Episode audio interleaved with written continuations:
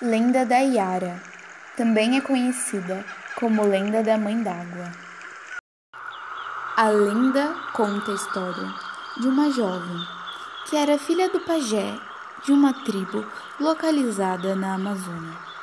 A jovem era muito habilidosa, era considerada a melhor guerreira da tribo e recebia muitos elogios, principalmente seu pai o que despertava muitos ciúmes e inveja dos seus próprios irmãos.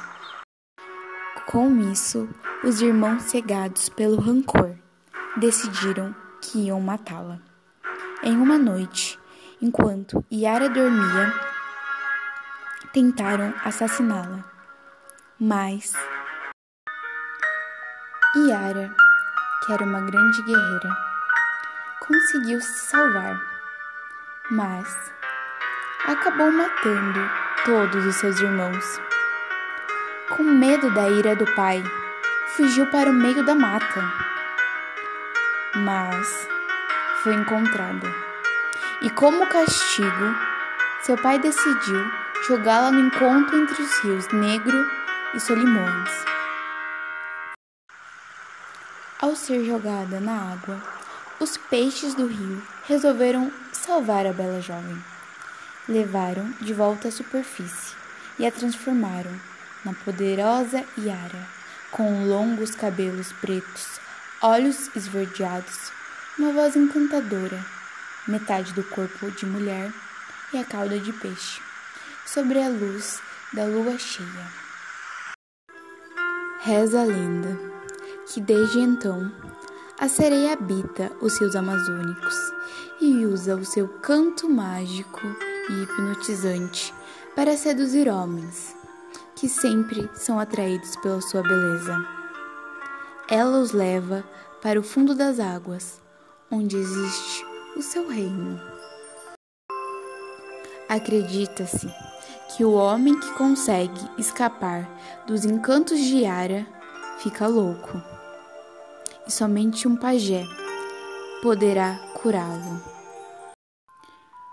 Portanto, muito cuidado ao ouvir uma bela voz à beira do rio Amazonas e seus afluentes.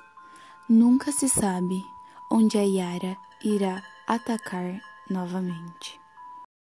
A linda do surgimento da pororoca que é um fenômeno natural decorrente do encontro das correntes fluviais com o oceano, o qual gera uma forte onda que pode chegar a 30 km por hora e 6 metros de altura, que percorre o rio Amazonas e seus afluentes. Segundo a lenda, a sereia Yara tinha uma canoa favorita, que chamava-se Jace. Um dia, a canoa foi roubada de sua casa na ilha do Marajó. Com isso, Yara chamou todos os filhos: a vazante, a enchente, a correnteza, o rebujo, o remanso, o repiquete, a reponta a pré-amar, a maré morta e a maré viva, para revirarem as águas em busca de sua canoa. Eles procuraram por todos os cantos, sem sucesso. Desse modo, surgiu a ideia de criar a pororoca, uma forte onda capaz de arrastar tudo o que encontra pela frente. Assim, Yara encontraria Jace. Maré da Lua, a sapeca filha caçula de Yara, ficou responsável por avisar sobre qualquer situação anormal. Porém, Jace nunca mais foi vista. Mas, uma vez por ano, Yara ainda ordena a busca por sua canoa e nos brinda com esse fenômeno natural.